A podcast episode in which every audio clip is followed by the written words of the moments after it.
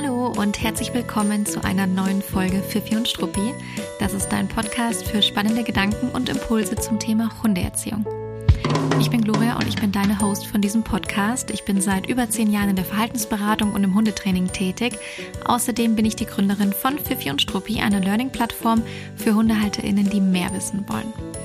Bevor wir in die Folge starten, möchte ich dir ein schönes neues Jahr wünschen. Ich finde, in der ersten Januarhälfte darf man das noch und nein, wir, wir, kratzen gerade noch so die erste Januarhälfte. Ähm, und das ist unsere erste Folge in 2024 und du kannst dich wirklich auf eine sehr spannende Folge freuen, denn ich bin diesmal im Gespräch mit Tine von Fair Dogs und Christina von Wir Schlawiner. Wir sind also zu dritt unterwegs. Das heißt, ich habe mir unsere Referentinnen geschnappt, um gemeinsam das Jahr 2023 Revue passieren zu lassen und abzuklopfen, was waren unsere Learnings, wie hat sich unsere Art der Hundeerziehung und zu arbeiten entwickelt und vielleicht auch verändert, wie geht es auch in 2024 mit bedürfnisorientierter Hundeerziehung weiter. Du erfährst in, die, erfährst in dieser Folge also echt ganz schön viel. Hol dir eine Tasse Tee, lehn dich gemütlich zurück und ich wünsche dir ganz viel Spaß beim Zuhören. Bevor wir gleich in unser Gespräch reinspringen, möchte ich dir noch eine kurze Info geben, denn ich freue freu, freu mich total, dir erzählen zu können, ähm, dass ich gerade in den letzten Vorbereitungen für ein neues Programm bin und dieses neue Programm umfasst mein absolut totales Herzensthema, das Thema, mit dem ich mich seit Monaten ganz intensiv befasse, noch intensiver als eh auch davor schon. Ähm, und ich freue mich jetzt, dass ich auch einfach all das Wissen zu diesem Thema über meine Verhaltensberatung hinaus weitergeben kann. Anleitung zum Glücklichsein heißt das Programm. Es ist eine Mastermind mit Live-Terminen über sechs Wochen hinweg und persönlicher Betreuung durch mich. Ich kann diesmal also ganz viel Zeit mit euch verbringen und euch und eure Hunde auch in der Umsetzung begleiten. In der Mastermind geht es um die wichtigste Basis, die man einem Hund geben kann, nämlich mentales und körperliches Wohlbefinden. Das Wohlbefinden eurer Hunde beeinflusst, wie gut sie lernen können, ob euer Training überhaupt erfolgreich sein kann und wie stark sich Verhaltensprobleme überhaupt zeigen. Deswegen ist es so wahnsinnig wichtig, das nicht einfach zu übergehen, sondern genau daran anzusetzen. Wir springen dafür durch alle fünf Bereiche des Enrichments, Futteraufnahme, Umwelt, Art und atypisches Verhalten, Sicherheit und Kontrolle, Gesundheit und auch emotionale Zustände. Das sind so ein bisschen die Überbegriffe, was man genau darunter versteht und wie ihr das in eurem Alltag mit einfließen lassen könnt. Genau das erarbeiten wir uns damit ihr eurem Leben, äh, eurem, eurem Leben, eurem Hund das beste Leben ever bereiten könnt. Warum ich so ein riesengroß von Enrichment im Alltag bin. Enrichment ist der Schlüssel zu allem und die Basis von allem. Es ist mein absolut heiliger Kral. Und zwar sowohl als auch. Also wenn bereits Verhaltensprobleme da sind, ihr also Trainingsthemen habt, aber auch wenn euer, wenn ihr eurem Hund einfach was Gutes tun wollt und gucken wollt, dass er glücklich und zufrieden und noch super, super lange mit euch gemeinsam durchs Leben gehen wird. In unserer Mastermind durchleuchten wir alle Facetten des Enrichments von der Verbindung zwischen Gesundheit und Verhalten über die Erfüllung atypischer Bedürfnisse bis hin zu den Emotionen eurer Hunde und gemeinsam decken wir die individuellen Hobbys und Bedürfnisse auf und zeigen euch, wie ihr sie durch passende Beschäftigung, kluge Fütterung und die Gestaltung eures Alltags wirklich optimal abdecken könnt. Kurzum, du erhältst die Anleitung zum Glücklichsein. Aktuell gibt es noch einen Frühbucherpreis und zwar noch bis zum 21.01. Also sichere dir gerne einen Platz mit günstigem Preis, wenn du mit dabei sein möchtest. Alle Infos verlinke ich dir in den Show Notes und dann starten wir am 30. Januar gemeinsam los. Jetzt aber zu den Hauptakteurinnen dieser Folge. Tina arbeitet unter ihrem Namen Fair Dogs in Regensburg und Umgebung sowie online und hat sich auf das Thema Trennungsstress spezialisiert. Christina von Wirschlawiner bietet Online-Verhaltensberatung und Gruppenangebote an, aktuell zum Beispiel ein Programm für ängstliche und unsichere Hunde. Beide schätze ich sehr für ihre Arbeit, für ihr Wirken, für ihren Austausch mit mir und einfach dafür, dass es sie gibt. Und jetzt lasst uns erstmal direkt reinspringen ins Gespräch. Ich freue mich total, weil ich sitze heute nicht alleine vorm Mikro und noch nicht mal zu zweit, sondern zu dritt. Voll cool, dass ihr mit dabei seid, ihr beiden. Ähm, wir haben uns jetzt gerade im Vorgespräch gefragt, ob man eure Stimmen zuordnen kann. Vielleicht müssen wir doch einmal kurz sagen, wer wer ist, oder? Ja. Gut, gute Antwort, Christina.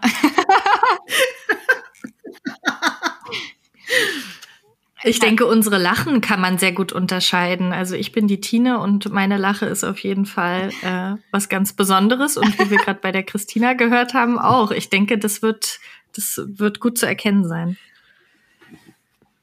Wir müssen halt dann immer viel lachen. Das ja. ist wichtig, glaube ich. Auf jeden Fall. Okay, gut. Ich würde würd mal meinen mein Lachen auch in Anführungszeichen als etwas Besonderes beschreiben. okay, cool, dass ihr hier seid. Ähm, ihr wisst ja schon ein kleines bisschen, um was es geht, äh, aber nicht, nicht absolut im Detail. Wir sind ja gerade erst in das Jahr reingestartet und haben 2023 in Teilen ja auch ein bisschen wenigstens miteinander verbracht, gemeinsam verbracht, weil ihr wart äh, Referentinnen bei Fifi und Struppi. Wir haben uns darüber hinaus ausgetauscht. Tine hat mich ja sogar noch Anfang des Jahres beim Alleinbleibtraining mit Emma unterstützt, fällt mir gerade ein. Christina und ich gingen gerne mal zusammen spazieren, telefonieren, quatschen über Gott und die Welt und viel über Hundeerziehung. Ähm, also hatten ja doch auch viel Überschneidung. Und ich hatte so die Idee, dass wir doch mal gemeinsam bezogen auf Hunde, aber dürft gerne auch noch aus eurem privatpersönlichen Leben was erzählen, wenn ihr wollt, äh, bezogen auf Hunde so ein ja 2023 ein bisschen Revue passieren lassen und vielleicht auch den Blick, den Blick wagen, was in 2024 so anstehen wird oder was wir so für ein Gefühl haben fürs neue Jahr. Also ich hoffe, ich überfahre euch jetzt gleich nicht mit den Fragen, aber ich habe mir da so ein paar so ein paar nette Fragen ausgedacht, wenn ihr Lust drauf habt. Ich denke, das wird super. Ich bin, ich bin sehr gespannt, ja. Dann starten wir doch mal soft rein, oder? Ich finde, soft reinstarten bedeutet immer, man kann über seinen eigenen Hund sprechen, weil da fällt einem irgendwie immer was ein, meines Erachtens. Und deswegen dachte ich mir, ich frage euch mal, wie war das Jahr eigentlich für eure Hunde? Ist im Leben eurer Hunde irgendwas Aufregendes passiert? Irgendwas Spannendes, Interessantes, Anstrengendes oder vielleicht auch total Freudiges? Ist irgendwas gewesen? Was ist so abgegangen bei euren Hunden?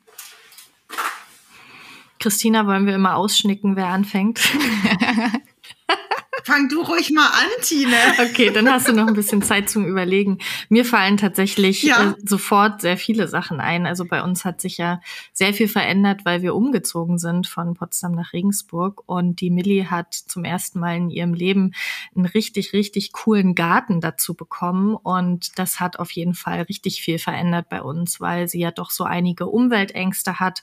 Und dieser Garten ist einfach ihr absoluter Safe Space. Und da habe ich sie auch noch mal ganz neu kennengelernt irgendwie. Also so ähm, konnte sie ganz anders auch beobachten in ihrem Verhalten, weil sie natürlich sich viel freier auch bewegen kann und habe neue Hobbys entdeckt und wir hatten ganz viel Spaß einfach im Garten, waren beide mega entspannt, äh, neue Hobbys und sie hat da irgendwie so eine äh, ja wie so eine eigene Badewanne. Da ist irgendwie so eine komische Metallwanne und da ist halt Wasser drin und dann badet sie da drin und dann, ähm, weiß ich nicht, denken wir uns irgendwelche lustigen Tricks aus. Man kann natürlich auch super Trainingsvideos filmen hier im Garten und das war einfach für sie ein richtig, richtig krasser Gamechanger und dafür bin ich sehr dankbar. Ich denke, dafür ist sie auch sehr dankbar und das war eine ziemlich krasse Veränderung und jetzt zum Ende des Jahres 23 haben wir noch mal quasi das Gegenteil von unserem Garten gemacht, sind nämlich noch mal ganz raus mit dem Camper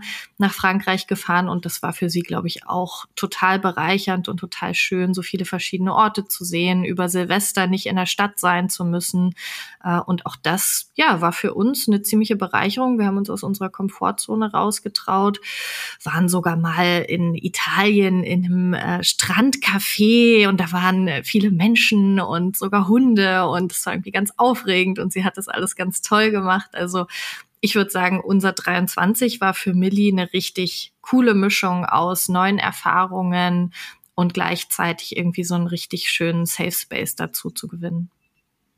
Wie schön. Das klingt richtig toll. Mhm. Ja, das finde ich auch. Jetzt überlege ich schon die ganze Zeit, also nee, aber es geht ja auch gar nicht darum, das zu toppen.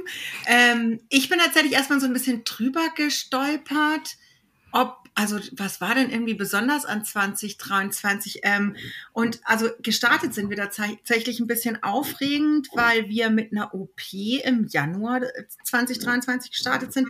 Da hat die Mali ähm, die Zähne gereinigt gekriegt und noch drei Lipome entfernt gekriegt. Und ich finde, das ist natürlich immer so, Gloria, ich kann schon aus dem Nähkästchen plaudern, weil bei euch startet dieses Jahr ja so.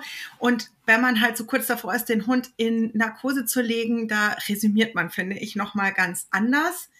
Ähm, und fühlt sich dem Hund dann irgendwie nochmal verbundener. Das hat sie aber Gott sei Dank sehr gut weggesteckt. Und man hat auch wieder gemerkt, was die Mani einfach für eine Persönlichkeit ist, weil die ist kaum aus der Narkose aufgewacht. Äh, quasi wollte die einfach nur noch losmarschieren. Also die konnte noch gar nicht gerade auslaufen, aber während andere Hunde sich da noch ausruhen, ist die schon also losgestapft und es war ganz klar, es reicht jetzt, wir gehen. Und es war irgendwie wahnsinnig lustig zu beobachten. Und genau, hat einfach wieder so ein bisschen ihre Persönlichkeit hervorgehoben. Sonst finde ich, wenn ich so resümiere, darf ich ein bisschen mit mir selber ins Gericht gehen, tatsächlich in Bezug auf den Hund, weil ich sehr viel gearbeitet habe in 2023 und da manchmal schon das Gefühl hatte, dass die Mali ein bisschen zu kurz gekommen ist bei aller Bemühung. Das habe ich mir fest für 2024 vorgenommen zu ändern. Ähm, wir haben aber schöne Ausflüge gemacht. Ich habe wahnsinnig spannende Erkenntnisse. Also die Mali hat ja ein Thema mit Hundebegegnungen und ist ja ambivalent immer gewesen in Hundebegegnungen, aber eher so von der Tendenz her, Fremdhundekontakt ist jetzt nicht so krass erwünscht. Finde ich, hat sich das total gewandelt, dass sie eigentlich eher gerne Kontakt aufnimmt. So. Und das finde ich sehr spannend zu beobachten und freut mich natürlich auch. Sie ist immer noch tendenziell aufgeregt, aber sie macht es wirklich richtig cool mittlerweile. Auch im Nahkontakt. Das finde ich richtig, richtig mega. Mhm.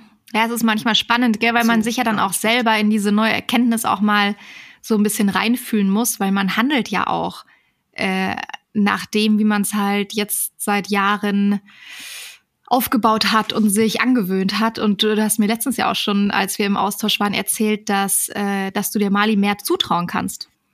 Und man sich ja da immer mal wieder auch dran ja. erinnern muss.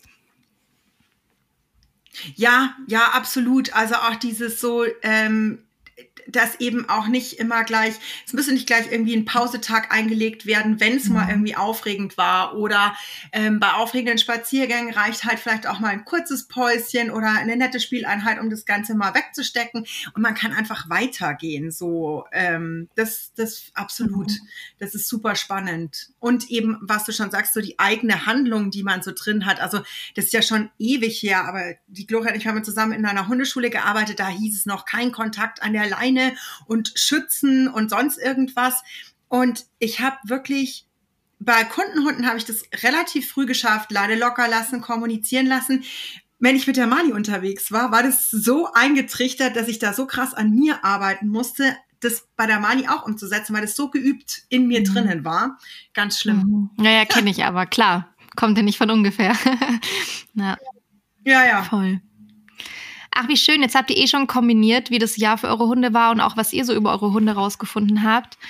Ähm, und bei, ich ergänze mal noch, wie es für die Emma war.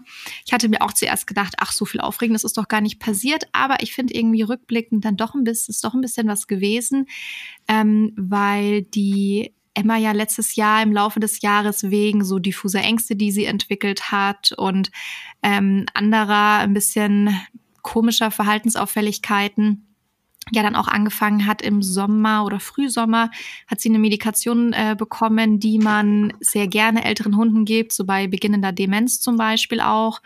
Und das ist schon etwas gewesen, was die Emma total gut unterstützt hat. Am Anfang ist es immer ein bisschen schwierig, so eine Wirkung wirklich gut einschätzen zu können, weil die ja im besten Fall schleichend auftritt. Und äh, wenn es richtig dosiert ist, ist es ja auch nicht auf Fingerschnips plötzlich ein anderer Hund. Und das will man ja auch nicht, man will ja auch nicht die Persönlichkeit des Hundes verändern, sondern ihn in den Situationen unterstützen, die sonst vielleicht für ihn herausfordernd sind. Und das habe ich bei der Emma jetzt ähm, über einige Monate hinweg schon ganz gut beobachten können, dass ihr das sehr, sehr gut getan hat. Und ansonsten hat sie natürlich ihr Leben am See genossen, die kleine Emma, und äh, ist äh, jeden Tag mindestens dreimal baden gewesen. Der Sommer war also nicht so anstrengend. Und, mh, mm, und ich habe aber die Erkenntnis noch mit dazu gewonnen, dass ich nicht einfach sagen kann, ach, ähm, wie lange haben wir in der Stadt gewohnt? Elf, elf Jahre, elfeinhalb Jahre. Also Emmas, äh, jetzt in, in Emmas äh, Leben gerechnet also die ersten, ersten elf Jahre ihres Hundelebens hat sie in der Stadt verbracht und ich habe die Erkenntnis jetzt gewonnen, dass ich nicht einfach sagen kann, das schütteln wir ab und ziehen raus äh, an den See aufs Land und lassen sämtliche städtische Reize hinter uns, weil ich halt immer wieder beobachtet habe, wie die Emma aufgeblüht ist, wenn ich mit ihr dann doch mal an der Straße ähm, im städtischen Bereich langgelaufen bin und sie halt plötzlich alles super spannend fand. Klar, weil die Reize dort anders sind, die Reizdichte ist dort anders und da ist natürlich extrem viel geboten für ihr Näschen. Und das war so meine Erkenntnis, das hin und wieder auch gezielt mit einzubauen in Emmas Leben, was ja eigentlich echt sehr, sehr selten vorkommt, dass man sagt, ach, zur Bedürfnisbefriedigung fahre ich ein, zwei Mal die Woche in die Stadt, um mit dem Hund spazieren zu gehen. Es ist ja doch eher eigentlich andersherum in der Regel. Das fand ich irgendwie noch ganz spannend, dass man natürlich nicht sagen kann, ich nehme dir jetzt alle städtischen Reize ähm, und, und gleiche es überhaupt nicht aus. An keiner anderen Stelle. Genau, das fand ich eigentlich so noch ganz spannend. Hm. Ihr habt ja diese zwei das ist ja Fragen. Auch voll die schöne, Sorry, Sorry ich wollte da nur reingrätschen. Ich finde das so eine schöne Erkenntnis, die zeigt, dass man eben nicht pauschal irgendwie sagen kann, so der Hund äh, ist auf dem Land irgendwie glücklicher oder ähm, Hunde haben üblicherweise die und die Hobbys, sondern du hast halt in dem Moment festgestellt, dass das für sie eine Bereicherung ist. Und das finde ich ja eine, eine wertvolle Erkenntnis, wirklich ganz offen und ohne ähm, Schubladen im Kopf, so den Hund zu beobachten, was findet der gerade cool, was findet der interessant. Und dann ist es halt so was Absurdes wie, äh, der Hund hat gerade Bock auf Stadtreize. Das finde ich schon witzig. Ja, vor allem, weil es ja auch, auch nicht bedeutet, dass sie jetzt der absolute Stadthund ist. Also 24-7 mhm. muss ja dann auch gar nicht unbedingt sein. Aber die, die Mischung ja. in dem Fall wahrscheinlich. Ja, ich glaube, das wollte ich auch gerade sagen. Ich glaube, es ist halt dieser Gedanke des Ausgleichens. Mhm. Äh, den finde ich da eigentlich ganz schön. So wie das halt auch ist, wenn wir ländlicher wohnen, fahren wir halt gerne mal in die Stadt für ein kulturelles Angebot oder sonst irgendwas. Und auch umgekehrt ist es halt so, ich wohne im städtischen Umfeld. Ich fahre halt total gerne raus, wo es so oh, mal durchschnaufen, mal weniger Reizdichte. Und ich glaube schon, dass beides den Hunden dann gut tut, je nachdem, wo man wohnt, sie auch einfach mal mit dem anderen Leben in dem Rahmen, wie sie es halt leisten können und wollen, ähm, mal auseinandersetzen zu lassen. Ja, ja, total. Total. Und was ich ja auch sehr spannend fand, das habe ich aber schon mal in einer anderen Podcast-Folge erzählt, die Emma hat ja auch angefangen, Kontakt zu anderen Hunden aufzunehmen und aktiv äh, angefangen, mit Hunden mhm. wieder zu spielen. Und das hat sie viele Jahre nicht gemacht. Und das kann ich mir nur so erklären, dass sie einfach ähm, durch das Leben dort einen entspannteren Umgang mit Hundebegegnungen hat mit denen sie zwar früher keine großartigen Probleme hatte, aber es war halt ein reines Abchecken, weitergehen, abchecken, weitergehen in der Stadt und ähm, und hier sind es halt dann doch immer dieselben Hunde und man kennt sich irgendwann und da haben sich richtig schöne Spielsituationen ergeben, die ich wirklich viele Jahre nicht beobachten konnte. Das fand ich schon sehr spannend. War schön. Mhm, total schön. Jetzt springen wir aber hier von unserem soften Einstieg mal raus und springen mal weg von unseren Hunden. Ich will mal super gerne zu euch springen und was bei euch so los war. Ähm, wir haben ja, das ist ja so auch Teil der unserer Philosophie in Bezug auf Hundeerziehung, dass man sich so stetig weiterbildet und am Ball bleibt und weiterlernt und neue Erkenntnisse gewinnt. Und ich habe äh, von euch ja auch mitbekommen, dass ihr in den letzten Monaten immer wieder auch Weiterbildungen besucht habt und euch weitergebildet habt, auch letztes Jahr, über das letzte Jahr hinweg. Ähm, könnt ihr euch so an, an eine Weiterbildung oder die Weiterbildung erinnern, die euch da am meisten beeinflusst hat? Und gibt es da so eine Art Key Learning, das ihr rausziehen konntet? Irgendeine wichtige Erkenntnis, die euch sehr, sehr geprägt hat letztes Jahr und die auch eure Arbeit beeinflusst? Christina, magst du starten? Ja, ich lasse gerade noch so ein bisschen wirken. Also ich mache ja aktuell so eine länger führende ähm, Weiterbildung. Und was ich an der super spannend finde, ist, dass einfach ganz anders, also deutlich strukturierter gearbeitet wird, als ich das eigentlich mache. Und ich bin ja jemand, der auch wahnsinnig viel Emotionen einführt fließen lässt, also viel stimmliches Lob und sowas. Und da wird es einfach, es wird ganz strukturiert ähm, nach Kriterien belohnt, das richtige Verhalten. Und es geht extrem um eine faire Kommunikation mit dem Hund, also dass einfach ganz klar ist. Und es gibt eben auch so immer so ein bisschen die Diskussion, ähm, in welchem Rahmen, also warum es vielleicht auch manchmal sinnvoll ist, wirklich nur das absolut erwünschte Verhalten zu verstärken und so mittelfristig ist halt mal nicht so zu verstärken, wo ich immer so ein bisschen dazu neige, die Hunde doch so ein bisschen abzuholen. Also ich, ich bin sehr, sehr freundlich und nett belächelt worden. Das ist halt so diese typischen Mutti-Klicks sind, so wenn der Hund ja eigentlich schon versucht hat, was richtig zu machen, dass man das quasi schon gelten lässt und fand es einfach auch ganz spannend, einfach auch mal klipp und klar gesagt zu kriegen, dass es für den Hund halt schon auch e-, eventuell fairer sein kann, wenn es eben nicht mal Hü, mal Hot, mal Mu, mal Mäh, sondern dass es einfach ein bisschen klarer formuliert wird, was die Erwartungshaltung sein könnte. So. Und das finde ich ganz spannend. Und ich wusste auch, dass es eben sehr strukturiert und ein bisschen anders zugeht. Und deswegen wollte ich die auch machen.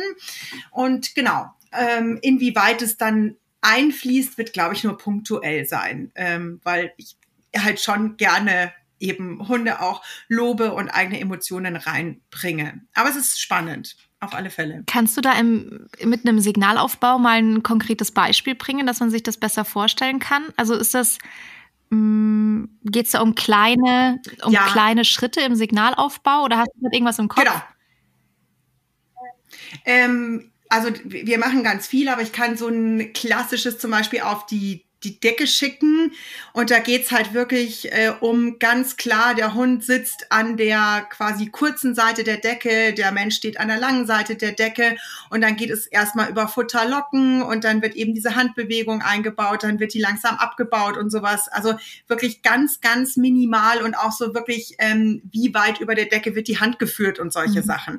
Wo es ganz klar darum geht, es braucht überhaupt nicht jedes Team ähm, und so muss man das überhaupt nicht bei jedem Hund aufbauen.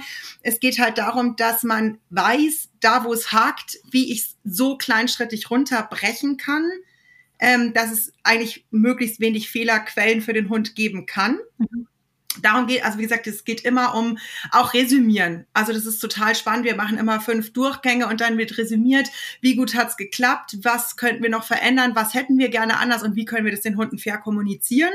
Ähm, also zum Beispiel, wir hätten gerne, dass er flotter auf die Decke geht oder irgendwie sowas, ja.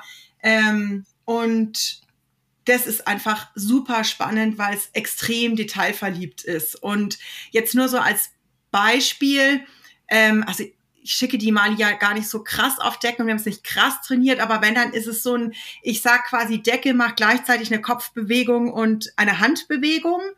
Und auch darum ging es so ein bisschen, wir trainieren da mit den eigenen Hunden quasi online, mal rauszufiltern, was ist denn eigentlich die Verknüpfung, die der Hund gemacht hat. Und die Mali reagiert weder auf das stimmliche Signal Decke noch auf die Handbewegung, sondern es ist tatsächlich meine Kopfbewegung, die sie verknüpft hat. Und das ist im Alltag völlig schnurzwurscht, gell? Also für alle, die hier zuhören, das ist eine reiner Trainingsspielerei für uns Trainerinnen. Also das muss man wirklich als hundehaltender Mensch nicht äh, machen.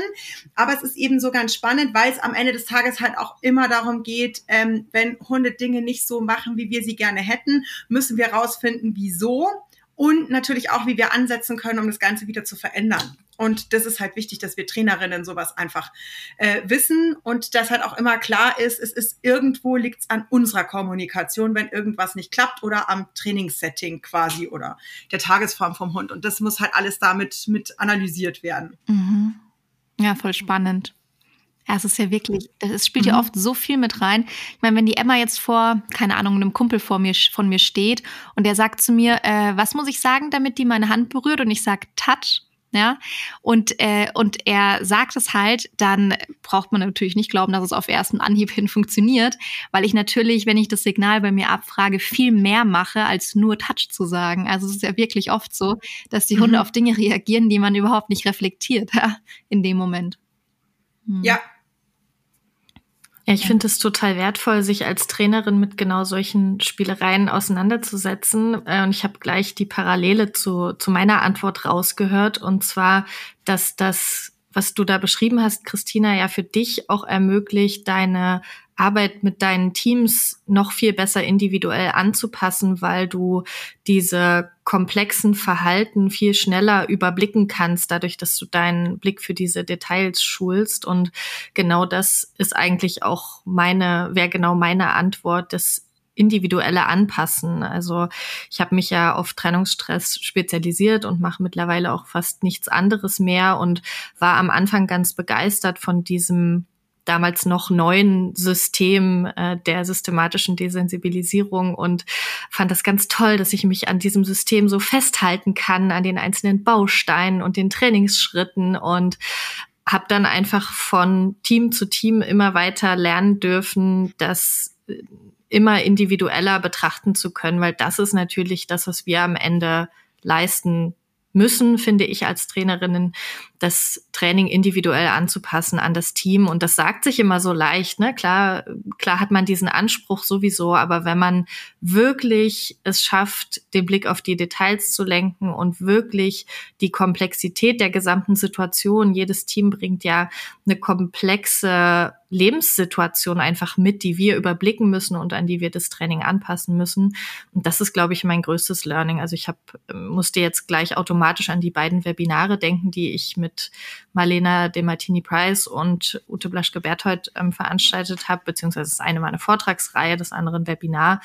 Und da habe ich auf jeden Fall ähm, eben genau das mitgenommen, Möglichkeiten, das Training noch besser an die Teams anzupassen. Das ist einerseits die Erkenntnis beim Trennungsstress, ähm, sich mehr auf Verhalten einzulassen, also dem Hund mehr Verhaltensoptionen zu geben, also nicht unbedingt zu wollen, dass der Hund ähm, nur äh, auf der Seite in der Ecke auf seinem Platz irgendwie stundenlang liegt, sondern tatsächlich mit dem Verhalten zu arbeiten, was für den Hund überhaupt möglich ist, wenn er von seinem Menschen getrennt ist. Das war ähm, ja nochmal ein, ein Riesenschritt, eine Riesenveränderung, die sich so innerhalb des letzten Jahres auch in meinem Training ergeben hat.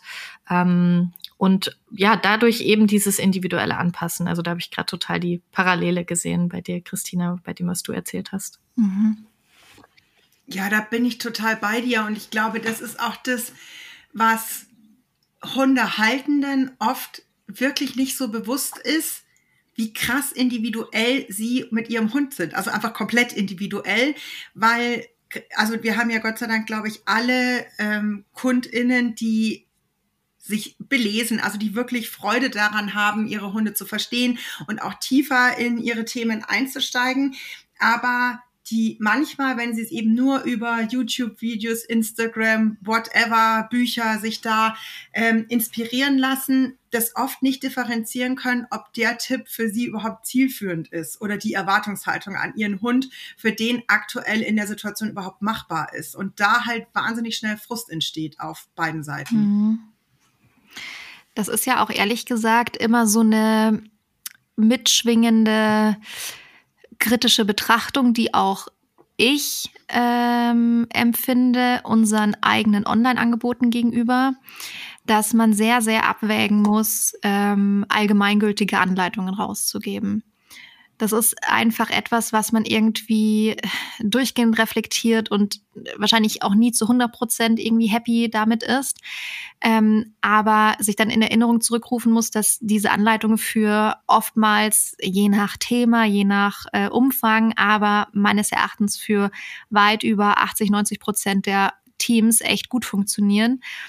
Und dann gibt es aber halt auch einfach Teams, die in der Umsetzung Unterstützung brauchen. Und ähm, und die dann manchmal aber auch unterschätzen, dass mit derselben Methodik, aber kleinen Anpassungen, das dann halt auch für sie funktionieren kann, aber dass es da eben noch, noch mehr drumherum gibt als nur in Anführungszeichen die allgemeingültige Anleitung, die, die so dahinter steckt. Ja, ich verstehe total, was du meinst und ich gehe ein Stück weit auch mit. Das ist total wichtig bei Dingen, die wir rausgeben. Also ich glaube, das eint uns ja auch hier wirklich alle, dass wir ordentlichen Content, ordentliche Inhalte und so weiter, also wirklich, was die Leute verstehen können, was gut umsetzbar, leicht verständlich und sowas ist. Ähm, ich finde trotzdem nicht, dass es unsere Aufgabe ist, auch den, also der Konsument muss ein bisschen auch selber entscheiden, was er draus macht aus den Dingen, die er konsumiert, weil das müssen wir selber in anderen Bereichen ja auch tun. Und ich würde jetzt mal behaupten, bei allem, also ich kenne Inhalte von Tine bei Fifi und Struppi und Gloria Deine sowieso und meine überraschenderweise auch. Ähm, und die schaffen ja alle mindestens, wie du schon gesagt hast, Gloria, eine wahnsinnig gute Basis des Verständnisses. Und ähm, auch wenn man sagt, das hat jetzt noch nicht ähm, total gegriffen, das, was ich da umsetzen wollte als äh, Bezugsperson, ähm, muss habe ich ja dann, wenn ich sage, ich hole mir noch eine 1 zu 1 Beratung on top, habe ich ja die perfekte Basis schon mal. Also ich habe ja dann trotzdem im 1 zu 1 deutlich weniger Zeit, die ich in Anspruch nehme zum Beispiel oder Anspruch nehmen ja. muss. Weil einfach Infos schon vermittelt wurden und eine gewisse Basis da ist, auf der man aufbauen kann. Zu 100 Prozent. Genau. Und ja. ich glaube, dass diese Angebote so auch betrachtet werden müssen. Also, dass es für einige Teams einfach ausreichend ist. Die sind da vielleicht auch geübt in der Umsetzung und Anwendung oder der Hund macht es einem vielleicht sogar auch leicht ähm, bei gewissen Themen. Und bei manchen Themen bedarf es halt einfach noch einen, einen individuelleren Blick rein. Das ist es, glaube ich, einfach so.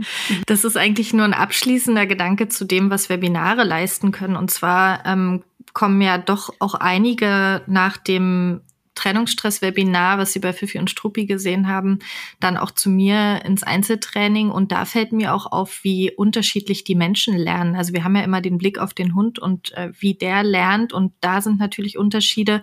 Aber ich stelle dann eben auch fest, dass die Menschen ganz unterschiedliche Sachen mitnehmen und was sie wie verstehen. Und das finde ich auch nochmal einen ganz wertvollen Gedanken, dass wir in Webinaren darauf achten, ähm, irgendwie auch verschiedene Lerntypen anzusprechen und uns aber gleichzeitig von dem Anspruch lösen müssen, dass dass alle da genau das davon mitnehmen, was wir irgendwie reintun, sondern äh, wir bieten was an und manche Menschen nehmen bestimmte Dinge davon mit und manche Hunde wiederum können damit was anfangen. Und das ist alles, was Webinare eben erstmal so leisten können als Grundlage. Ja, finde ich gut. So ein wichtiger Punkt. Boah, Tina, ja, ja. das trifft es wirklich nochmal. Ähm, weil das, also ich, ich habe irgendwie mal gelesen, ich weiß aber nicht mehr wo und ich weiß auch nicht, ob das noch stimmt und relevant ist, dass es sowieso nach so einem Webinar der Mensch 20 bis 30 Prozent wirklich behalten hat. Und den Rest ist ja einfach gar nicht mehr so aufnahmefähig.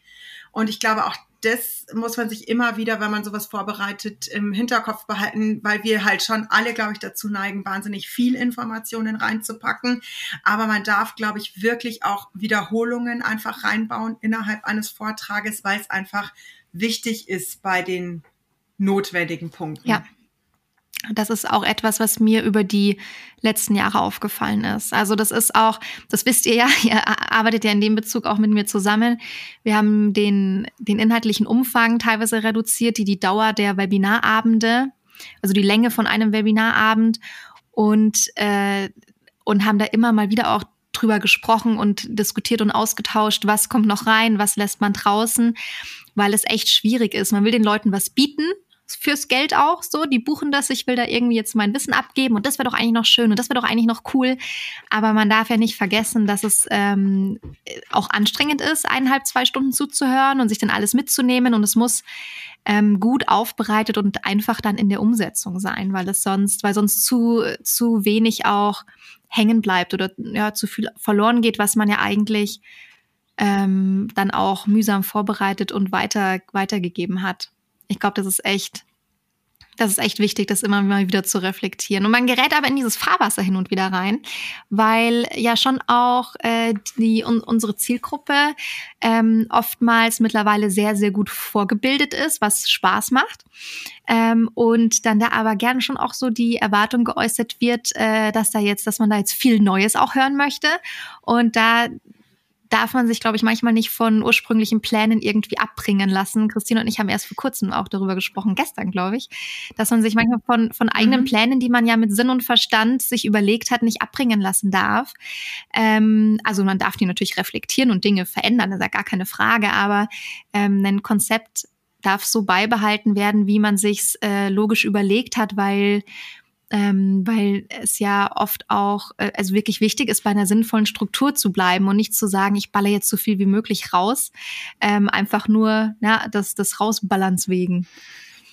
Ja, und die Basics sind ja letztendlich immer das, worauf wir uns zurückbesinnen sollten. Also das ist auf jeden Fall was, was ihr sicherlich auch von Ute Blaschke-Berthold kennt, wenn man bei ihr in den Webinaren ist. Es wird immer, immer, immer wieder Bezug zu den Basics genommen.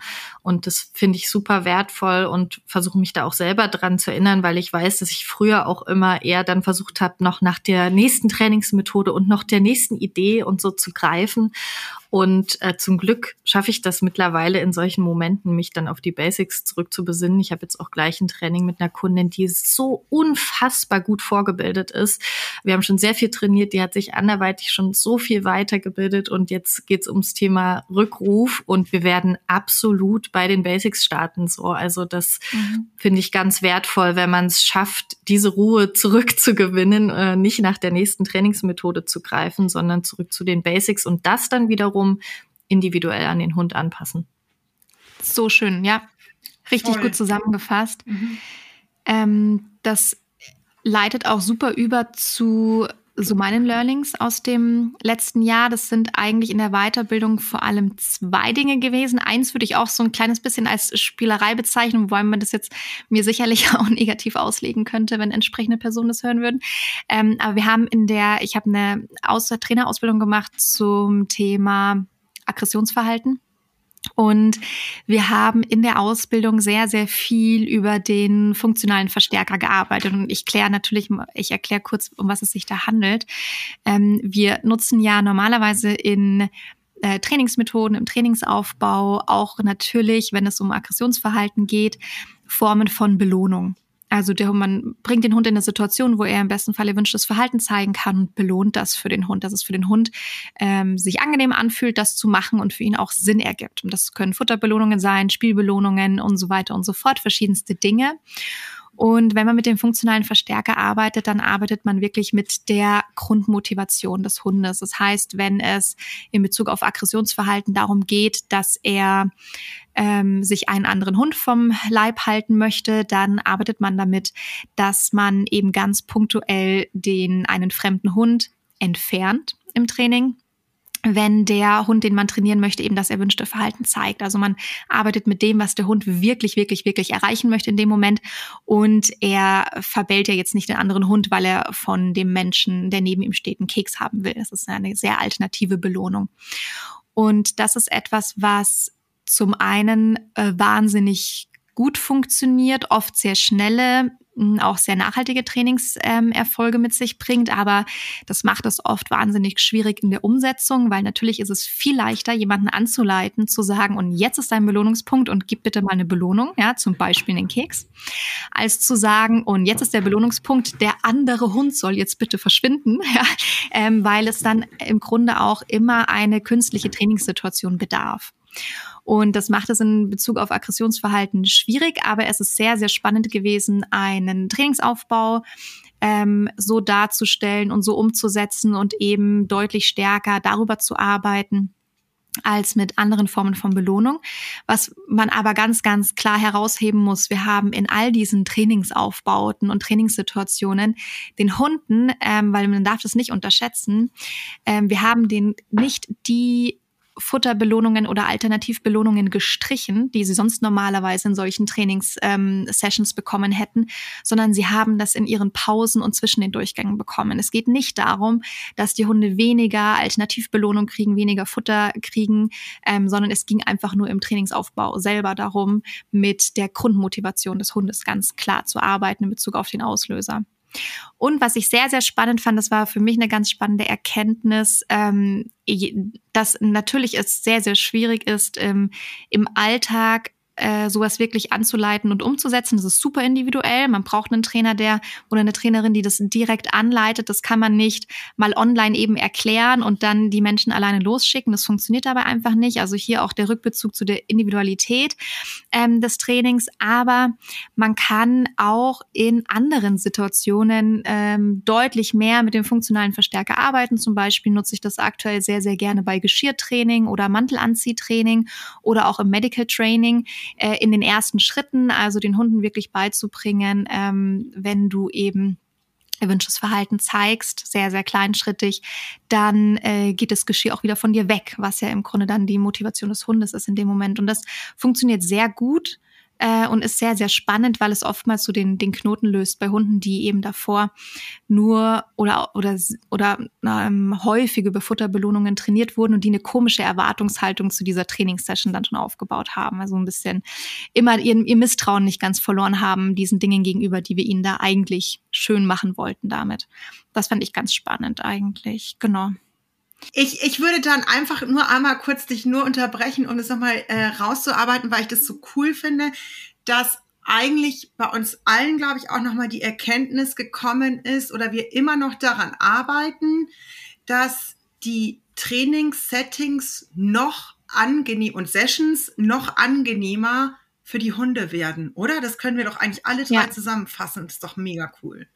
Ich finde schon, ja. Ich muss mich da tatsächlich ein bisschen rausnehmen, weil es bei mir eher eine gegenteilige Entwicklung gab, und zwar, dass ich wesentlich risikofreudiger geworden bin. Ich glaube aber, dass ich am Ende nicht viel bei einer anderen Situation ankomme als ihr, weil ich, glaube ich, an einem ganz extremen Ende von Vorsicht vorher war, ähm, wo ich sehr reizarm gearbeitet habe und äh, auf sehr weite Distanzen. Und ich glaube, ich bin da mittlerweile zum Beispiel, was Hundebegegnungen angeht, einfach etwas ähm, ähm, ja, nicht risikofreudiger, aber einfach, äh, ich bin, glaube ich, besser darin geworden, die Grenzen der Hunde zu erkennen. Und das wiederum ist dann irgendwie auch das Gleiche wie bei euch, nur dass ich, ich wollte gerade sagen, Ende, glaub ich glaube, das widerspricht bin. sich gar nicht. Ja, ja, ja. Ich glaube, das widerspricht sich gar glaub nicht. Glaube ich auch nicht. Ja.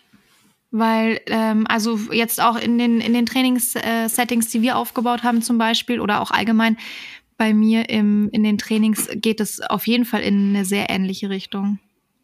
Deswegen glaube ich, dass ich das nicht. Und das gehört, finde ich, ja auch mit dazu, mhm. mal zu kitzeln. Ja. Also wenn wir uns ja nur, nur da, also nur da bleiben, egal ob jetzt Hund oder Mensch oder was auch immer, wo wir uns wohlfühlen, dann können wir ja auch nichts dazu lernen. Es geht ja auch mal zu sa sagen, hey, es passt gerade für alle Beteiligten, bleiben wir beim Thema Hundebegegnung. Wir gucken einfach mal unter man hat ja dann Strategien, um vielleicht auch sowas wieder abzubrechen, so schonend wie möglich, wenn es doch irgendwie nicht so cool gelaufen ist, ähm, eine Pause einzubauen, zu resümieren auch darüber, wie ist es gelaufen, was könnte man noch besser machen. Also das heißt ja nicht, dass alles wie am Schnürl total perfekt quasi läuft. Ja. Mhm ja, mich. Da kann ich übrigens vorgreifen, Gloria, du hattest im Vorgespräch angekündigt, dass es auch so ein bisschen generell über die Entwicklung im mhm. Bereich des bedürfnisorientierten Trainings gehen soll. Und ich glaube, das ist eine Erkenntnis für mich, die ich mir einfach auch für die ganze bedürfnisorientierte Szene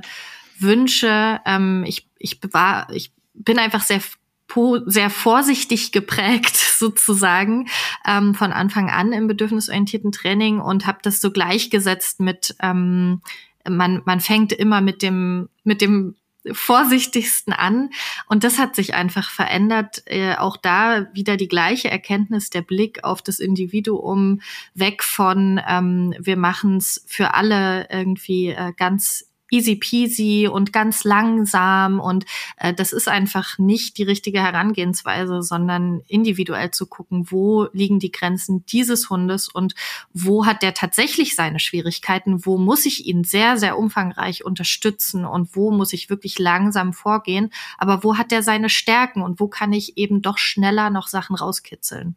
Ja, finde ich übrigens super wichtig dass es in die Richtung geht, weil mhm. ich das schon manchmal sehr kritisch beobachte, auch innerhalb unserer Bubble, wenn da so ein wahnsinnig overengineertes Training mit einem Team aufgebaut wird das Team schon eigentlich irgendwie, also wochenlang nur ein Vortraining leisten muss, bis man dann mal irgendwann an dem eigentlichen Thema arbeiten kann. Ja. Und das ist etwas, das, da sperrt sich alles in mir. Ja, natürlich gibt es Hunde, die eine wahnsinnige Kleinschrittigkeit brauchen. Das ist überhaupt keine Frage. Aber es geht dann manchmal echt so ein bisschen der Pragmatismus verloren. Und das, das kann man vielleicht selber als äh, Trainerin mit seinen eigenen Hunden machen, wenn man da irgendwie die Muße hat. Ähm, aber dass man auch mal wirklich sich zum Ziel macht. Und auch das war, ähm, hat mich begleitet letztes Jahr und glücklicherweise auch schon die Jahre davor, dass es nicht darum geht, mit einem Team das, das, den kniffligsten Trainingsplan umzusetzen und die abgefahrensten Dinge zu machen, sondern so schnell wie möglich zum Ziel zu kommen. Ähm, mit, den, mit, den, mit den einfachsten Lösungen eigentlich auch, damit die Leute ja auch dranbleiben und motiviert bleiben und auch sehen, dass sich was bewegt. Und das finde ich ist eine wahnsinnig wichtige ähm, Trainerinnenleistung und Kompetenz, dass sie halt nicht sagen, ich habe jetzt hier die riesen Werkzeugkiste mit allen Tools und Techniken, die es so in dem ganzen Bereich gibt. Und da habe ich noch das aus Amerika gesehen und noch das aus Großbritannien und da machen wir jetzt noch dieses und jene, ähm, sondern dass sie aus diesen Dingen auswählen können, den Hund sehen, also vor allem jetzt natürlich, wenn man One-to-One -one arbeitet und wissen, okay, und mit welchen eigentlich kleinen Stellschrauben kommen wir jetzt relativ schnell auch voran bei diesem Hund. Und nicht sagen, ich stülpe dir jetzt die komplette Werkzeugkiste auf, äh, über. Mhm. Mhm. Voll. Ja. Also, na, sowohl in, sowohl online wie auch offline, sowohl in One-to-One als auch in One-to-Many-Formaten. Das ist einfach schon auch wichtig, immer wieder mit dazu zu sagen, hey, ihr müsst nicht alles umsetzen, was ihr hier seht, sondern pickt euch was für euren Hund raus, was irgendwie passend ist. Ja. Voll. Ich glaube, das ist auch wirklich nochmal so ein Punkt, äh, ähm, da auch die eigenen Teams wirklich nochmal zu sensibilisieren und sagen, nur weil du beim Nachbarn XYZ gesehen hast und das irgendwie total cool ausschaut, dass der Hund es kann, brauchst du das? Also, ich meine, wenn Zeit übrig ist, kann man ja noch Spielereien und Blödsinn mit seinem Hund machen, noch und nöcher. Aber da sind, weiß ich eben, die Gloria und ich uns super einig, dass erstmal der Alltag möglichst lastfrei für alle funktionieren muss, ja. Und dann fängt man an mit den Spielereien oder man macht die Spielereien vielleicht, um einfach dem Hund eine Freude zu machen. Das kann man auch parallel natürlich, aber halt, wie viel Zeit hast du zur Verfügung dafür? Ja. Ja. ja. An, ja, ein zweites wichtiges Thema, das mich vor allem in der Verhaltensberatung echt stark begleitet hat, war oder ist das Thema Enrichment. Und das ist, glaube ich, auch das Wort, das ich am häufigsten benutzt habe in Bezug auf Hundeerziehung letztes Jahr. Ähm, und es bezeichnet halt einfach so schön, einen ganzheitlichen Blick auf die Hunde zu haben und einzunehmen in der Zusammenarbeit und in der Verhaltensberatung. Und wir haben alle wir arbeiten alle so und auch ich habe seit vielen Jahren schon äh, so an Teams gearbeitet, dass ich mir einen Überblick über die gesamte Lebenssituation verschafft habe, um zu gucken, ob irgendwo Defizite sind, Dinge, die einfach wichtig sind zu wissen, weil ähm, das Wohlbefinden des Hundes einfach wahnsinnig beeinflusst, wie der Hund sich verhält und wie gut auch Training funktioniert und angenommen wird. Deswegen muss man viele, viele Dinge hinterfragen. Es ist oft so eine fast schon so eine detektivische Arbeit, wenn neue Teams in die Verhaltensberatung kommen. Und ähm, und ich hatte wahnsinnig Freude daran, mit äh, allen Bereichen des Enrichments zu arbeiten letztes Jahr und das einfach noch stärker in den Fokus zu rücken. Und habe wirklich auch äh, diebische Freude daran. Sagt man das so? ist das ein Sprichwort? Diebische Freude? ja. Mhm. Oder und fast schon kindliche Freude auch, wenn ich Teams in die Verhaltensberatung bekomme, die ja in der Regel ähm, Aggressions- oder Angstproblematik äh, haben und ich arbeite in zwei, drei Schritten am Wohlbefinden des Hundes und die Verhaltensprobleme sind weg. Also es ist immer wieder spannend, es ist immer wieder so wahnsinnig cool zu beobachten und das, das, also es gibt mittlerweile so viele Beispiele davon, allein aus meiner Arbeit. Und wenn man dann noch die äh, von euch und von vielen anderen TrainerInnen dazu nimmt, ist es so, so, so spannend zu beobachten, was passiert, wenn man am Wohlbefinden des Hundes ansetzt. Und es macht ja auch am meisten Spaß, ja, um ehrlich zu sein. Ähm, also das ist was, was mir auf jeden Fall extrem viel Freude bereitet, das viel, viel stärker noch in die, in, in, in meine Arbeit mit einfließen zu lassen. Ich finde, es zeigt auch sehr schön, dass Enrichment kein Bonus ist, so wie es, glaube ich, manchmal wahrgenommen wird als ja, und dann kann man noch ein paar schöne Sachen mit dem Hund machen und mhm. ihm noch ein Futter, ein Futterspielzeug hinlegen oder so und das ist dann Enrichment, sondern es ist eigentlich die Grundlage. Ne? Es geht wirklich um die Bedürfnisse und den Überblick über die Bedürfnisse und äh, die Alltagsgestaltung und ja, eigentlich ist es die Grundlage und kein Bonus.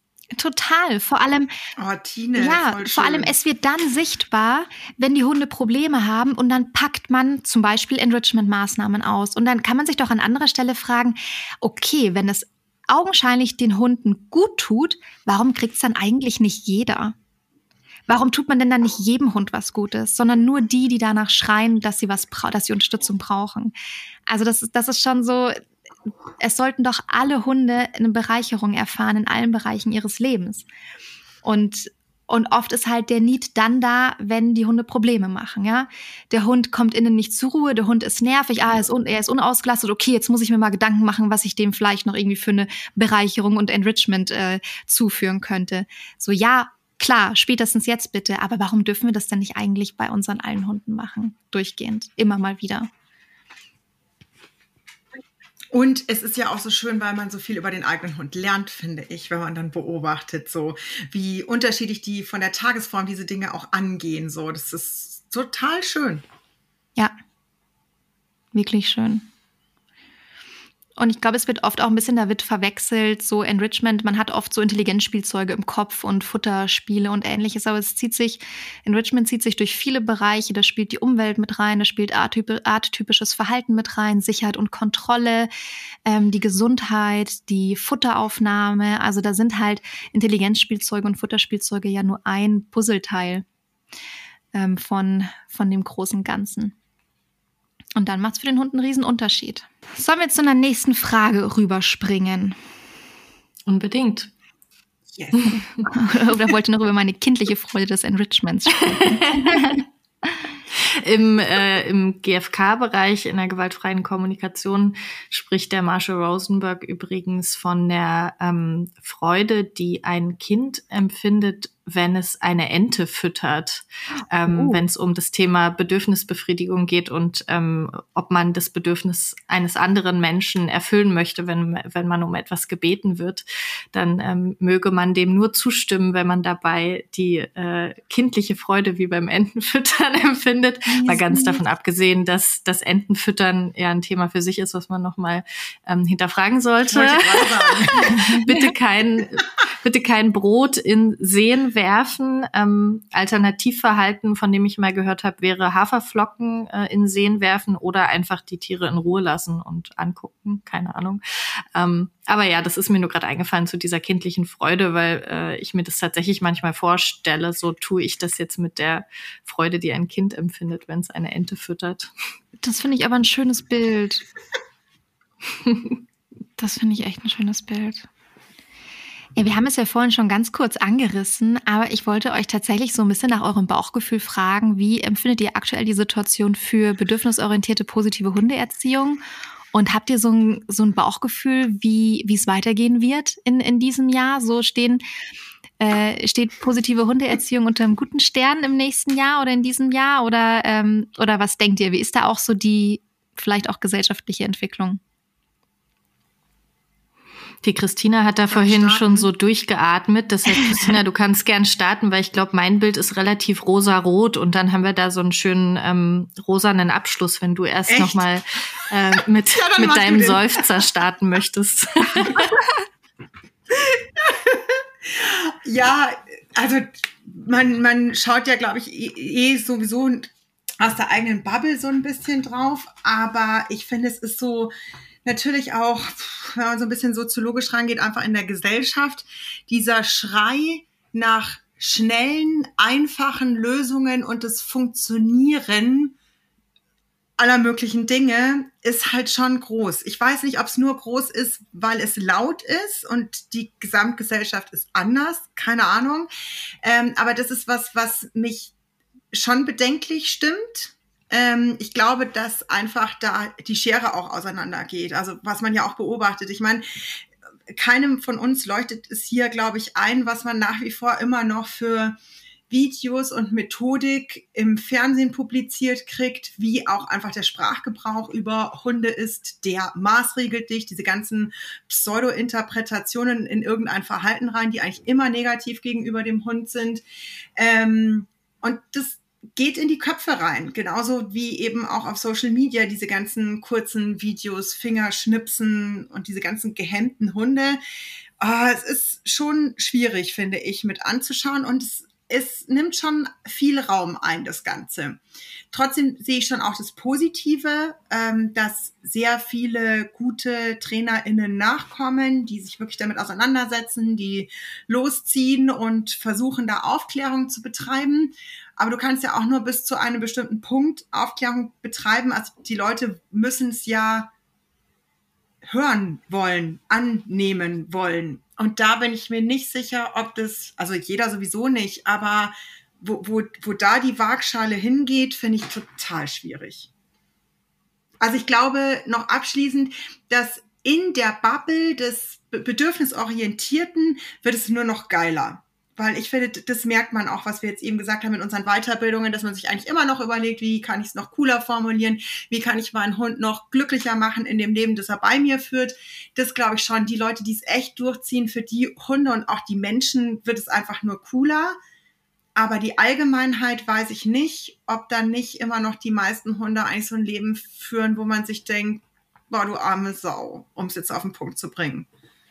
Mhm. Ja, total spannend. G äh, genau das habe ich vorhin vor dem Podcast, als ich so ein bisschen meine Gedanken habe schweifen lassen, auch zu den Entwicklungen, habe ich genau gedacht, dass ich da äh, im letzten Jahr eine positive Veränderung wahrgenommen habe, äh, wenn ich so ein bisschen aus meiner Bubble rausgeguckt habe, dass ich zwar noch keine Tendenzen zum richtigen bedürfnisorientierten Training unbedingt äh, so großartig sehe, dass ich aber schon sehe oder vielleicht mittlerweile einfach besser wahrnehmen kann, dass die Leute doch ehrlich am Wohlbefinden ihres Hundes interessiert sind, auch die, die aversiv arbeiten. Und ich habe früher immer so gesagt, ja, also ich äh, oder was heißt früher, wahrscheinlich noch vor zwei Jahren, ich würde kein Hund sein wollen, weil mit sehr hoher Wahrscheinlichkeit landet man bei irgendeinem Menschen, der die eigenen Bedürfnisse nicht gut wahrnimmt, also die Bedürfnisse von mir als Hund in dem Moment.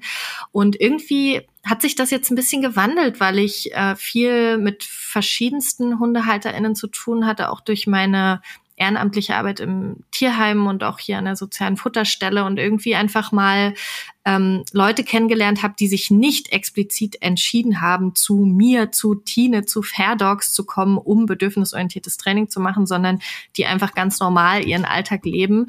Und ich habe dann zwar schon gesehen, dass die eben nicht bedürfnisorientiert arbeiten, aber dass die eigentlich am Wohlergehen ihres Hundes interessiert sind. Und wenn ich denen das so erkläre, dass es mit ihren eigenen Werten einhergeht und vor allem nicht ihre Identität bedroht. Also ich finde es ganz wichtig, dann eben nicht in, in Vorwürfe zu gehen, weil das, glaube ich, für die Leute sehr bedrohlich mhm. ist, dann festzustellen, oh ja, Mist, das habe ich jetzt so und so lange falsch gemacht, sondern eher mhm. das Potenzial aufzuzeigen von, das kannst du erreichen, wenn du jetzt dein Verhalten veränderst. Da habe ich sehr positive Erfahrungen mitgemacht, aber ich habe ja eben das auch schon so ein bisschen als rosa-rot bezeichnet. Ich glaube, dass ich das auch so sehen möchte. Also es geht mir damit einfach besser. Ich habe gemerkt, dass diese Art der Herangehensweise einfach zu sagen, ich gehe jetzt einfach mal davon aus, dass die Leute alles, alle was Gutes für ihre Hunde wollen, dass mir das auch sehr gut tut, dass es dafür sorgt, dass ich besser loslassen kann und sagen kann, ich versuche so viel wie möglich gutes Training in die Welt zu bringen und das, was ankommt, kommt an und den Rest muss ich loslassen. Das brauche ich, glaube ich, für meine meine psychische Gesundheit irgendwie auch. Und innerhalb der Bubble bin ich äh, super happy über die Lautstärke, die manche Trainerinnen erreichen, die sehr marketingaffin sind. Also Marketing ist wirklich überhaupt gar nicht mein Thema und macht mir auch keinen Spaß und ähm, bin deshalb auch gar nicht so aktiv auf meinem Instagram und äh, und in meinem Podcast, weil es irgendwie ja mir gar nicht so leicht fällt. Aber diejenigen, die laut sind in unserer Bubble, da gibt's einfach ein paar, die bringen so tolle Inhalte raus in die Welt und es erreicht so viele Menschen. Dafür bin ich wirklich sehr, sehr dankbar und ich bin auch dankbar für den Zusammenhalt in der Szene. Also zumindest passiert es mir häufiger, dass irgendwelche KollegInnen dann äh, Teams zu mir schicken, zum Beispiel dann beim Thema Trennungsstress, wenn sie sagen, ach, das ist jetzt nicht so mein Thema, ähm, da könnt ihr dann zu Tine gehen und das finde ich total schön. Ich bin auch im Austausch mit anderen Trainerinnen, die sich auch auf Trennungsstress spezialisiert haben. Da herrscht auch so ein wundervolles Miteinander. Wir analysieren dann Fälle und bereichern uns irgendwie alle gegenseitig. Also ich muss sagen, ich bin in so einem total positiven Schwung, sowohl was den, die gesamtgesellschaftliche Entwicklung angeht, als auch die Trainerinnen-Szene im bedürfnisorientierten Bereich und sowieso natürlich die Teams, die sowieso schon bedürfnisorientiert arbeiten. Da bin ich schon immer super dankbar dafür. Das sind ja die, die dann irgendwie bei uns landen, weil sie genau das Training wollen und das geht schon im, also seit ich Trainerin bin, äh, fühlt sich das für mich so an, als geht das in eine richtig gute Richtung. Hm eigentlich, eigentlich fast schon ein tolles Abschlusswort, aber ich will euch noch nicht sofort, noch nicht sofort gehen lassen. Aber äh, ich finde beide Facetten super wichtig, die ihr genannt habt. Ähm, das entspricht auch beides tatsächlich meinen Gedanken, auch wenn es so ein bisschen vielleicht sogar konträr klingt. Aber ich habe einfach für mich entschieden, dass 2024 ein wahnsinnig tolles Jahr für bedürfnisorientierte Hundeerziehung wird. Ähm, das ist einfach so äh, da doch eher auf einer bewussten Ebene entschieden worden von mir, weil ich alles andere gerade auch für meinen Seelenheil nicht gebrauchen kann. Ähm, aber beobachte da auch die eigentlich eine sehr schöne Entwicklung und vor allem einen sehr schönen Zusammenhalt untereinander. Das, das finde ich, zeichnet die äh, Bubble aus und äh, und ich glaube fest daran, dass äh, dieses Jahr wirklich äh, das, das Jahr für positives und bedürfnisorientiertes Hundetraining wird. Was kann man denn von euch so erwarten in 24? Was steht für euch an? Was habt ihr vielleicht schon im Kopf, was auch andere HundehalterInnen von euch erwarten können? Könnt ihr da so einen kleinen Ausblick geben? Schwierige Magst Frage, oder? Ne? Tja. Ich will mich nur nicht vordrängeln. Christina, wenn du schon. Nee, Tine, starte, Nee, starte gerne. Ich bei mir äh, sackt Okay, perfekt. Dann lasse ich noch ein bisschen sacken und äh, erzähle schon mal drauf los. Ähm, also bei mir endet die Faszination zum Thema Trennungsstress einfach nie. Ich hätte es wirklich nicht gedacht, aber dieses Thema ist einfach es bleibt einfach so spannend. Es ist einfach die perfekte Kombination aus. Wir sind, wir leben in einer Zeit, in der es schon so viele Erkenntnisse mittlerweile gibt und äh, so viele mh, hm, tolle Umsetzungsmöglichkeiten für die systematische Desensibilisierung und alles, was damit einhergeht, wie man Hunden wirklich gut beibringen kann, allein zu bleiben. Und gleichzeitig bin ich so dankbar für jedes Team, mit dem ich zusammenarbeite, weil ich den Eindruck habe, ich gewinne so viel an Erfahrung dazu und neuen Erkenntnissen. Und da hat sich jetzt in den letzten beiden Jahren so viel angesammelt, dass ich jetzt in diesem Jahr das Ganze nochmal ähm, ja, strukturieren möchte und es irgendwie schaffen möchte, mein Training auch so aufzubauen, dass ich mehr Menschen betreuen kann. Aktuell ist es so, dass ich einfach genau ausgelastet bin und irgendwie bin ich damit aber nicht so richtig zufrieden, weil ich weiß, dass mehr Menschen äh, das Training eigentlich noch bräuchten und deshalb werde ich versuchen, da bei mir eine Struktur reinzubringen, die das Ganze noch ein bisschen effizienter gestaltet und mein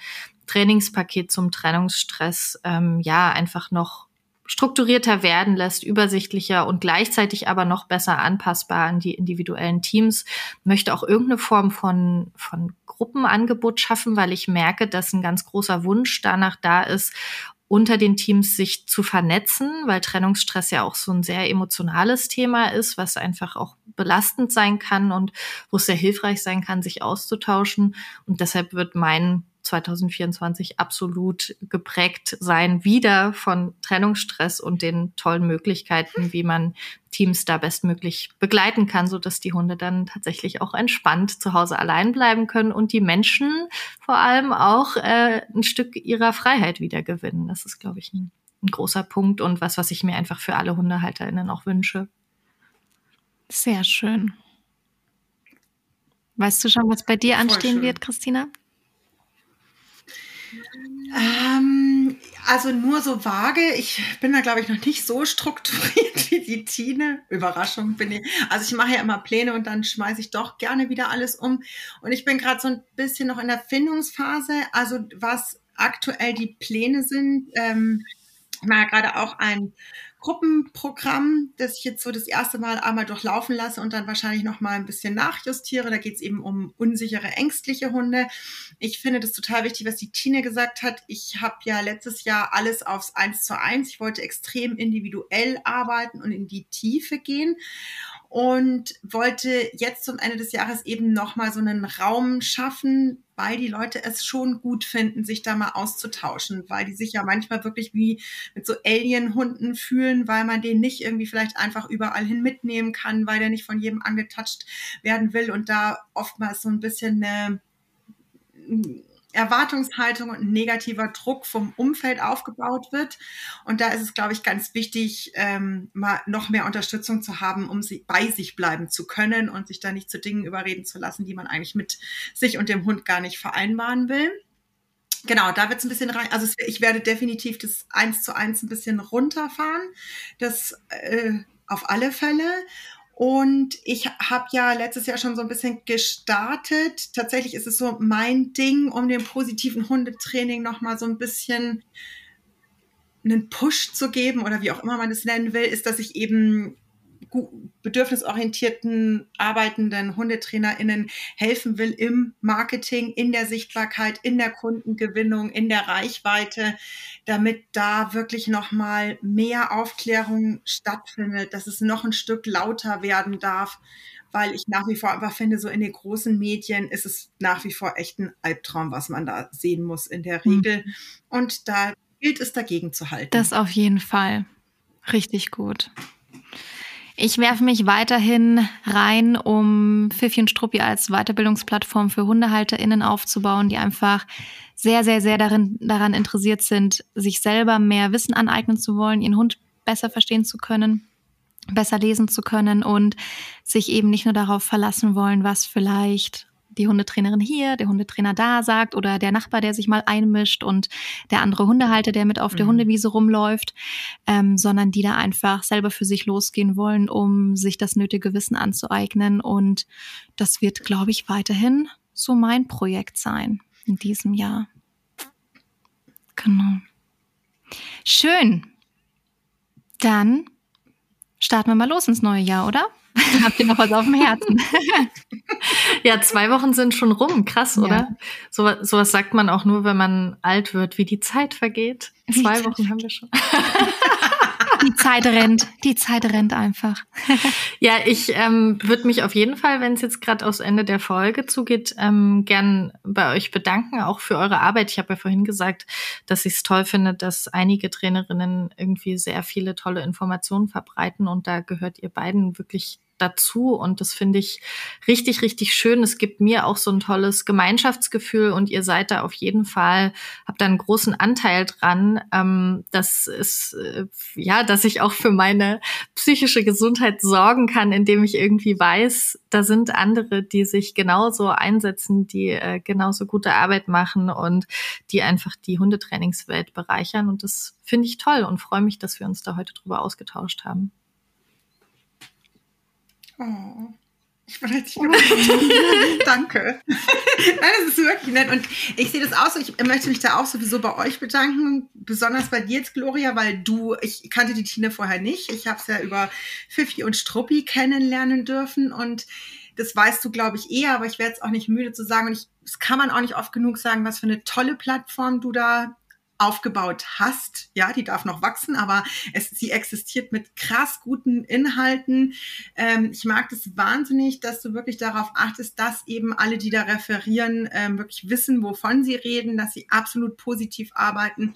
Ich kenne keine vergleichbare Plattform also es gibt ja verschiedene Plattformen mit verschiedenen TrainerInnen, aber die arbeiten eben nicht alle dann rein positiv. Und das ist schon ein richtig schönes Geschenk. Und ich mag das auch, dass wir alle drei ganz unterschiedliche Typen sind und total unterschiedlich rangehen an unsere Teams, unsere Themen und uns trotzdem diese Fairness und Liebe zu unseren Teams eint. Und das finde ich einfach einen richtig schönen Gedanken. Oh, ja, absolut. So schön.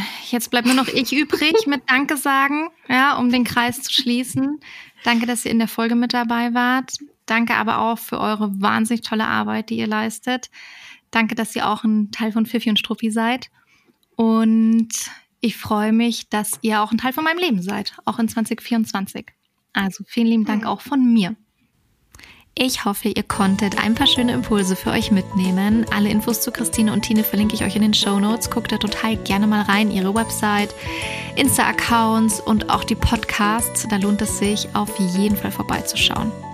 Kleiner Reminder, wenn du Interesse hast an unserer Mastermind Anleitung zum Glücklichsein, dann melde dich gerne noch bis zum 21. Januar an, wenn du den Early Dog Preis mitnehmen möchtest. Ansonsten kannst du dich auch darüber hinaus anmelden. Am 30. Januar starten wir dann gemeinsam los und ich freue mich sehr auf euch. Wir machen es uns und euren Hunden ganz, ganz schön und werden eine tolle Zeit miteinander verbringen. Ich verlinke dir alles in den Show Notes und jetzt wünsche ich dir alles Gute und bis zum nächsten Mal.